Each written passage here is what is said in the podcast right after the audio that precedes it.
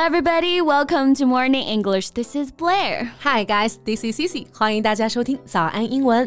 三人行，必有我师焉。择其善者而从之，其不善者而改之。Cici，这是在干嘛呢？背诵文言文啊？Yeah，保持学习，天天向上。哎，贝贝啊，你别说，我刚刚呢在读这句话的时候啊，就想到了之前有学员问过我，哎，三个人。到底是应该用 three people 还是用 three persons? Well, that's a very good question. Mm -hmm. We should check the explanation in the dictionary first. So, person 在词典当中的解释是这样的。A human being, especially considered as someone with their own particular character. 嗯，那就是说啊，person 强调的呢是个体，尤其是指单个人啊，某个人有指定性，可以是指呢 man、women 或者是 child 当中的任何一个啊。Yeah, and let's see people. So it's used as a plural of person to refer to men, women, and children. 那这个解释就很清晰啦，是说 people 啊可以来表示 person 的复数形式，强调的是群体，指的是这一群人，对吧？Right. 所以 three persons 和 three people 表达都没有问题啊，主要是看在语境当中强调的对象。嗯，比如说他们三个人放学后啊，经常一起打羽毛球，有具体指这三个人， 我们就用。three persons. He three persons often play badminton after school. 嗯，而换一个语境啊，比如说像事故类型的新闻报道当中啊，经常会有说至少造成三人死亡。那这里的三人表示就是一个整体，用 three people。For example, it killed at least three people and also injured three firefighters. Exactly. 那关于 person 和 people 口语当中呢，还有一些很好玩的使用表达搭配啊。 So how about we talk about it in today's podcast? Great, let's do it. Okay, so Cici. I think you're a people person. Mm. You're warm and friendly. All right, warm and friendly. I got that. But what does people person mean? 我是个人.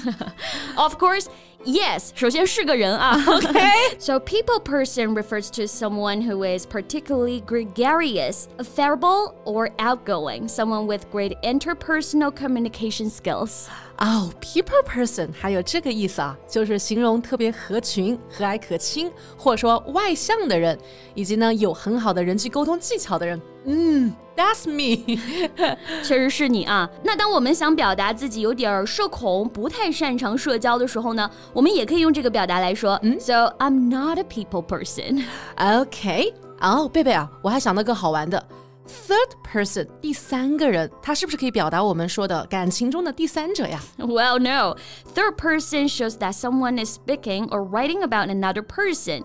To simplify this, it tells a story using pronouns he or she. 也就是说，third person 是指的第三人称这个意思。Yeah. For example, the novel alternates between a third narrative and notes taken from a court case.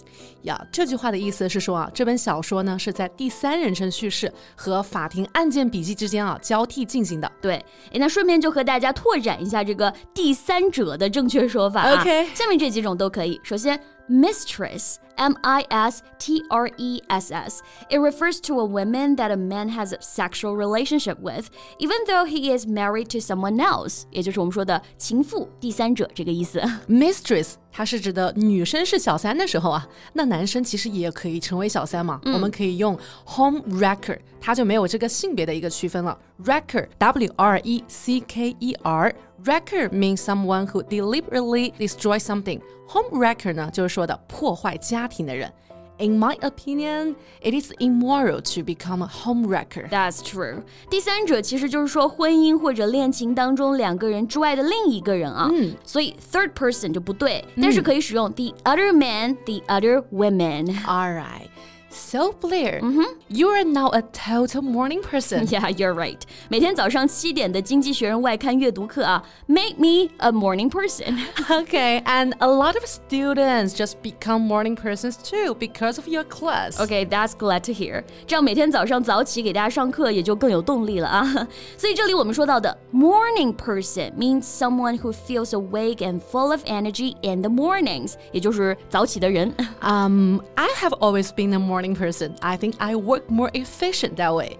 那与 morning person 啊对应的就是 night person，也就是说啊夜猫子，喜欢熬夜的人，对吧？嗯，现在咱就说零零后的小朋友们应该几乎都是 night person 吧，都是夜猫子啊。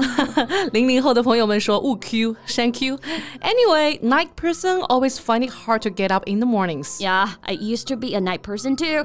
I just think I can be so much more productive when there's no one else awake. OK，可能是因为我付 不起最贵的面膜，我就不熬这么贵的夜了。OK, so Blair, are you a last minute person? Well, no, I like to finish things when it's far away from deadline. Wow, that's cool. I was a complete last minute person when I was a student. 我以前啊，真的是直到马上要到 deadline 的时候啊，那种紧张感会让我很兴奋，让我效率翻倍，而且那个时间点完成啊，你会有一种成就感。就觉得自己棒呆了，是吧？ Yeah, but when it comes to work, it's different. 工作呢，就不得不让人成为一个有规划、更高效的人。 Yeah. 所以 a last minute action is one that is done at the latest time possible. 就是 last minute 的行为， 就是尽可能在晚的时间完成啊。嗯，那 last minute person 我们可以理解为临时抱佛脚的人，有拖延症的人，不到某个时间啊，绝对不做那件事儿的人。Well, that reminds me one of my friends. She's a typical last minute person. She doesn't finish her work until the last minute. 她呢就是个典型的拖延症患者了，直到最后一分钟啊才完成工作，而且和她出去玩啊，她也这样。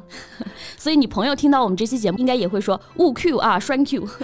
哎，你朋友会听节目吗？我这不是没说名字吗？所以这个时候我的朋友们应该会想，我和 Cici 不是朋友。